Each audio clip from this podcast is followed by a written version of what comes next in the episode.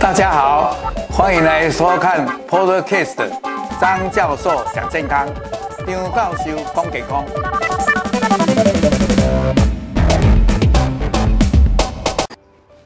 各位朋友，大家午安。那今天礼拜四，我们是好书分享，那就是因为得到这个商业周刊的同意，我们就是来分享这一本世纪病毒的好书。它是有一个法国的这个科学记者他写的，他是叫做 Deborah Mackenzie。那我们今天是讲到第四这个阶段，那是要讲说到底蝙蝠是不是真正传给我们这个诶这个新冠病毒？那也会提到蝙蝠过去的一些历史。好，那我们就先来 PowerPoint 来跟各位介绍。那我们今天大概会讲第一个就是说。哎，蝙蝠到底是有害还是有益？那我们要不要伤害它？第二呢，它的基因的系列跟我们这个新冠病毒有什么样的相同，或者有什么比较不寻常的地方？再来就是说，大家为什么都说是蝙蝠？到底真正是蝙蝠吗？这一点我要跟各位来分享。最后呢，我们再讲一下就，就哎，蝙蝠这种带的病毒，还有世界上的病毒会消失吗？想来是会跟我们和平共存，那我们怎么样来诶监控它，甚至于我们怎么样来保护生态，这个是我们今天要谈的这个议题。诶，好像有离这个健康远一点，但是这个是我们生活上也要去了解的，所以借这个机会来跟各位探讨。好，那我们就知道要探讨，第一就是要探讨，就是说这一次大流行以后，我们要来了解。蝙蝠跟病毒的关系。第二，我们来了解哪些病毒会传给人类，那我们怎么样来预防？当然，最后我们是学会了，因为我们现在资讯很发达，诶，我们有什么诶电信足迹啦，还有十连制啦，甚至于诶各种监控，我们怎么样利用这个资讯来监控？那这个也是我们来跟各位来探讨。好，我们来讲一下这个蝙蝠啊，其实。是在这个全世界都有，特别在欧亚大陆、太平洋沿岸，甚至于连台湾也都有蝙蝠。那基本上，我们如果要追溯的话，到一九五零年，其实蝙蝠里面就有一种会引发狂犬病的病毒。这时候我们才知道说，哦，晓得说这个蝙蝠身上藏有这种冠状病毒。其实那时候也不太注意，但是冠状。后来呢，到一九九四的时候，这个澳洲里斯本的地方发现说，诶，这个狐狐，狐狐大部分是这样，是诶，有人是说果狐，就是比较大一点的，那基本上是吃这个水果、蔬菜、种子这种来来来来，它做它的这个食物。那这个呢，就是说有这个病毒就传给马。那有两个那个，就是在诶、马的这个顾照顾马的这个两个人，因为这样死掉，所以被大家注意。那最后就一直大家探讨。那当然大家都知道，其实呢，新冠状病毒在人类有七种啊，里面最大家注意的就二零零三的 SARS，还有二零一二的 MERS，还有我们二零一九的 COVID nineteen 新冠肺炎。那这个二零一七的时候，其实就有在探讨蝙蝠。大概还是有在影响，而且蝙蝠到底为什么会传到人，也是被大大家来探讨的。好，那我们为什么说要不伤害蝙蝠？那基本上等一下我会介绍，诶，蝙蝠到底在哺乳类里面有多少种类啊？整个全世界有多少哺乳类？那蝙蝠是害的还是益的？这个我都会跟这些是跟各位来介绍。那这事实上，在这个科学界里面有一个研究的团队叫做生态健康联盟。那这个叫做 COVID-19 Commission，那这个呢，他们就去找找找，找到发现，就是说这个 SARS 的这个病毒呢，人类的是跟那个蝙蝠的是有百分之九十四到九十三，或者有人说九十五的相似。那他们就一直想要研究，从二零零三年以后，所以呢就会。到那个蝙蝠的洞里面去设下一些陷阱来活捉它们，甚至于做了实验，把它们的诶血液啦，或者尿液啦，或者甚至于也像这样诶，把它想办法在那个核笼里面，就好像我们在做筛检那样，把它拿出一些呃这个从核笼拿了出来的东西啊，或甚至于它的大便都来研究这个病毒，然后再把这个蝙蝠放回去，没有把它杀生，他们就是用这样来研究。好，我们再来就是要跟各位讲，这个蝙蝠确实为什么一直认为说它是从蝙蝠的动物传到人。基本上，其实等一下我会介绍蝙蝠有什么特殊的这个它的体质，为什么它跟这个病毒共存，然后它只在低度里面的复制啊，它不会伤害到这个蝙蝠，但是它就是里面有一个特殊的，他们去发现了叫做 RATG 十三 RATG 十三，既然有跟人有百分之九十六的相似，所以呢，他们就想到。哎，各位有没有看到这个图上这个蝙蝠？那他们在动物哎这个实验室里面呢，也看到了是不是穿山甲？所以呢，在想说，因为穿山甲在香港，等一下也会介绍一个叫做广义这个教授，他也发现说，哎，有很多相似，甚至相似更多。所以他是不是想到说，是蝙蝠传给穿山甲，然后穿山甲再传给人？所以或者蝙蝠直接传？现在这个两派都是有这个说法。所以呢，这里还是这个穿山甲是中间宿主，还是打一个问号？那这个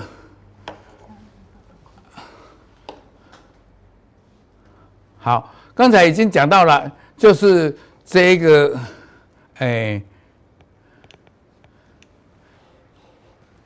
蝙蝠这个就是有可能有中间数值哈。好，那现在就讲到了我们这个人。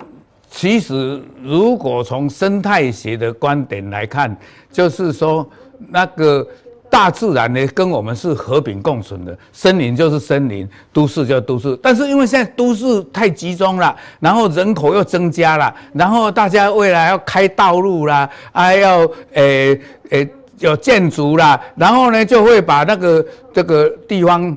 这个那个花花那个诶、那个森林就破坏掉，那那森林破坏掉的时候呢，其实呢，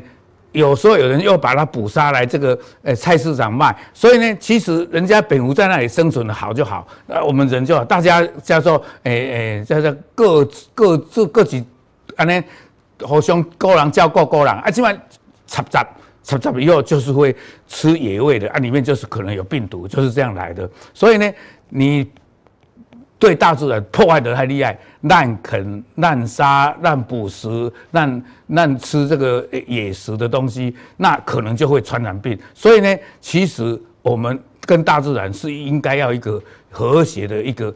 呃共存。那如果你破坏大自然，大自然就会来。来来来反反扑你，所以我这里写的这个换大自然来照顾我们，就是来来来来来大自然来来反扑我们，来来来打扑杀我们，就反而侵犯我们，就是这样来的。好，我我来介绍这里，然后我我来自己来弄。嗯，好，那么刚才大家都是会问一个问题，对不起，今天真的是。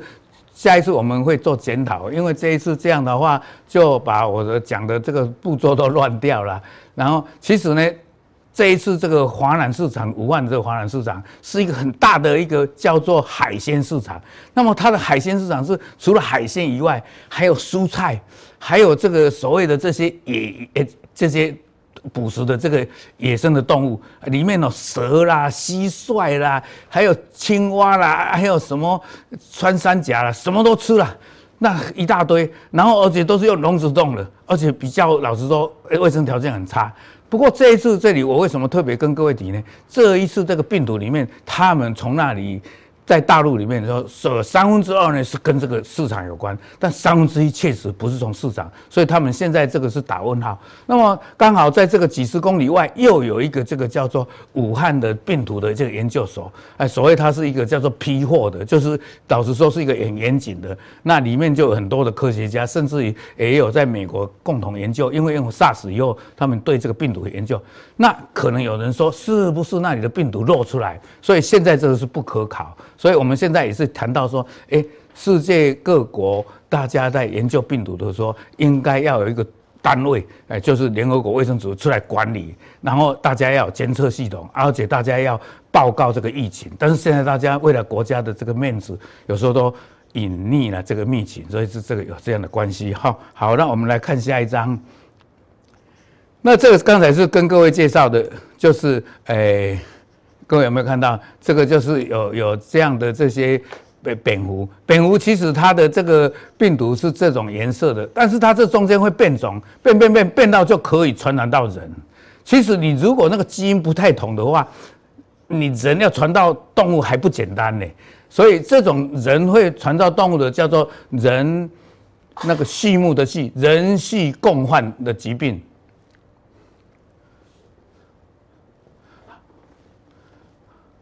好。现在我我还是把这个这个这样讲的，诶，我们的观众，诶啊，如果那个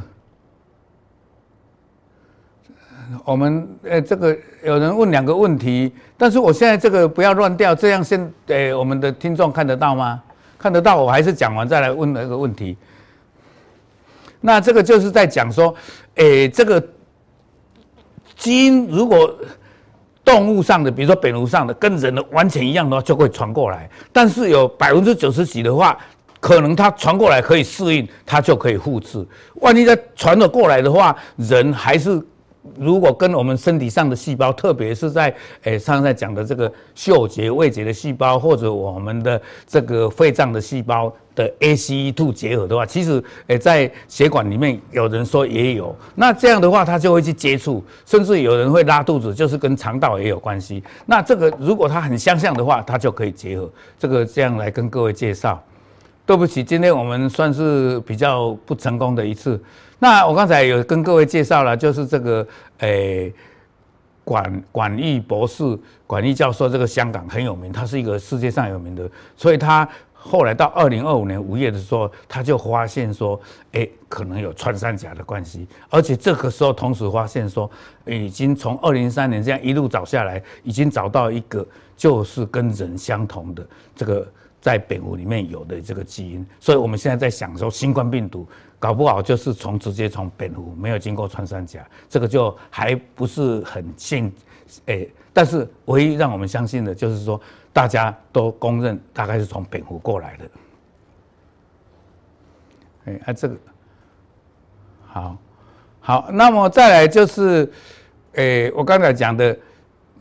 如果说是穿山甲或者蝙蝠也好，因为我刚才讲蝙蝠它的粪便。就去做成夜海绵沙，它的那个干尸就把它干燥以后的尸体呢，那就去做治疗咳嗽，所以这个很巧，怎么蝙蝠传来人是一种到肺脏细胞的啊？怎么这个这个蝙蝠的？干湿去干燥以后是中药里面的药材，而且很贵。那穿山甲也是一个名贵的一个药材，所以你你看穿山甲、蝙蝠都变搞来做中药，所以呢，穿山甲现在已经快要绝种了，而且又都是用扑杀的。那这样的话，老实说，我们把生态破坏的很麻烦。今天我在看报纸还看到了，就是说那个路易斯安那这个这个州现在洪水，而且这几年来呢，它洪水的次数是以前的五倍。啊，那气候变迁真的是让我我们很忧心。好，那么野生动物这个这个管理啊，就变成很重要。其实，在那个二零零三，就是那 SARS 的时候，哎，四月的时候，在广东就禁止这个嗯野生动物的买卖，然后严格。但是呢，隔八个月到八月中旬，隔才隔四个月，又同样在在在在卖了。所以呢，这时候就是变成这样。啊，再来，我就是刚才介绍的这个诶夜明砂的事情，还有这个干尸，所以呢，很多那种比较生活环境不好的人，他就是去捡这种诶干干尸来来，他那个粪便来来做中药，所以这时候他就可能这些诶比较生活环境的基层的这些诶这些百姓呢，也许就会去染上这个，所以呢，基本上我们怎么样来降低这个，就是要。改善公共卫生，第一就是不能滥垦，不能捕杀动物，不能拿来吃，不能来制造药材。所以现在变成说人人畜共通的感染，英文叫做 zoonotic disease，这个就很麻烦。有一些还是在禽流感，可能在禽而已。有的猪流感，它不会传给人的。但是它会在群里面，所以有时候要扑杀这个鸡啦，或者扑诶、弄老鼠诶、那个猪就是这样。所以呢，但是呢，如果人跟动物能够互通的话，那这个就很麻烦。所以这个是我们现在现代人一定要的观念，怎么样来维持这个生态的平衡，变成一个很重要。所以现在联合国因为这样的关系，在去年的五月十号就召召开了一个紧急会议，然后就说，诶，大概推测起来，这个是来自于自然界。比较不像是诶、去去把它弄出来的，这个我们当然这个是不可考了。不过诶，W W H O 还是希望说，诶、像中国的，诶、欸、诶、在武汉这一方面，是不是在时间上有一点比较 delay 了？就是慢来一点，那所以呢，一直在强调，就是说，诶、科学家特别在研究病毒的专家，对于这个诶、病毒如果发现，或者在诶、一些医学的这个，像我们这一次的李文亮，这个等一下我会介绍，我们要怎么样提出了警告。所以人家讲，蝙蝠不是我们的敌人，其实病毒它如果乖乖的在动物上，也不是我们敌人，我们的敌人反而是我们自己，就是这样的道理哈。那我刚才这个都介绍过，我现在再重复一次，就是五千多种里面已经诶诶诶，这个是哺乳类，还一千两百种，而现在也绝迹了。啊，因为蝙蝠呢，它是呃本来是一日行的，它为了适应，所以它变成灰，所以它肌肉很发达，心脏一在一分钟可以跳一千下，那不得了。我们一心脏跳一百多下就快得要死了，它跳一千，而且它体温比较高，所以呢，它对于这种诶病毒呢可以控制它，所以可以跟它身体上共存。而且它的体温是比我们像人的体温，所以呢，它因为有这样会杀灭毒菌啊什么。虽然它虽然心脏跳那么快，心脏很快，但是同样的跟它体积的老鼠只能活两年，它可以活四十年。所以这个蝙蝠是一个比较很奇特的动物。那我刚才讲蝙蝠通的心跳可以，它可以把身体上的不好的东西排出去，坏人来只是容许你少量在那里。而且所以你看它是 SARS，诶，伊波拉，诶，尼帕。还有 MERS，还有亨德尔，还有马德堡病毒的这种寄生的地方，所以呢，这个是很恐怖的。好，所以呢，它就是有一种可以让身体上是低度的在感染，那数量都都可以控制，可以它跟它共存，然后它有很强强强的这抗发炎机制，所以它这种东西如果传到人，人就没有办法去应付这些。那这种我们给我们一个启发，就是说我们要研究它，不要去骚扰它。啊，不要拿来捕食，不然的话以后就很麻烦。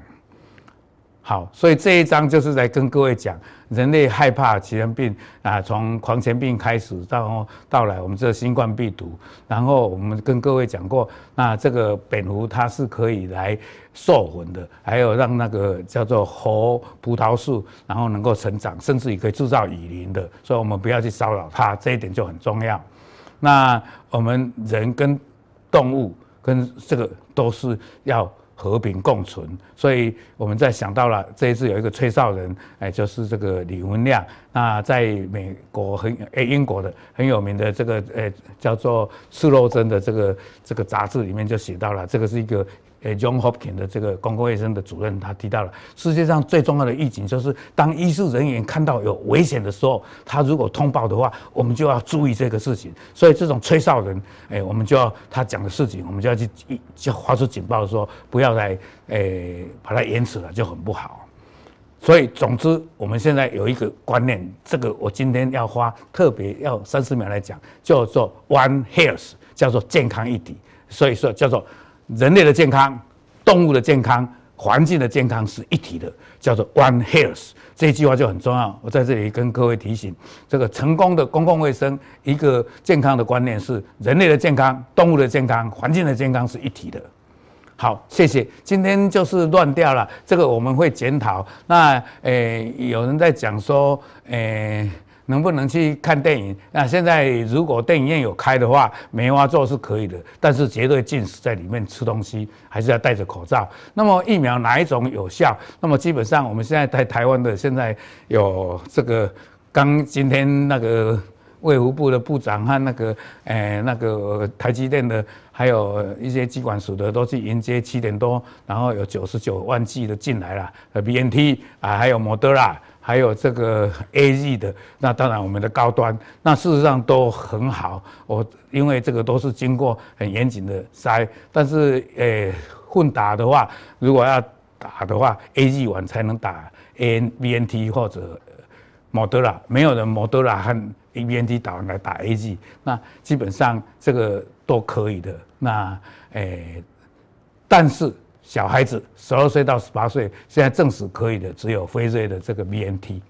所以现在诶、政府的诶、也很关心，就是说这一批来的话要给十二岁到呃十七岁，诶、他们这是也十七岁了满的这些我们的学生，特别在学生现在上课了就很重要，大家。健康快乐，也希望你开启小叮当来订阅，也希望按赞来分享，谢谢，再见。